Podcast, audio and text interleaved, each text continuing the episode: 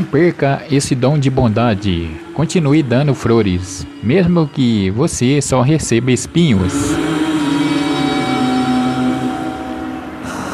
Pedir perdão é lindo, mas evitar machucar as pessoas é mais lindo ainda.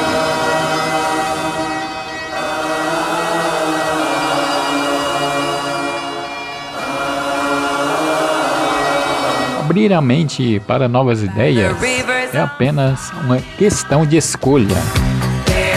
Antes de tomar qualquer decisão, espere sentir paz, pois dentro de você a paz é um sinal que o Espírito de Deus aprovou sua decisão.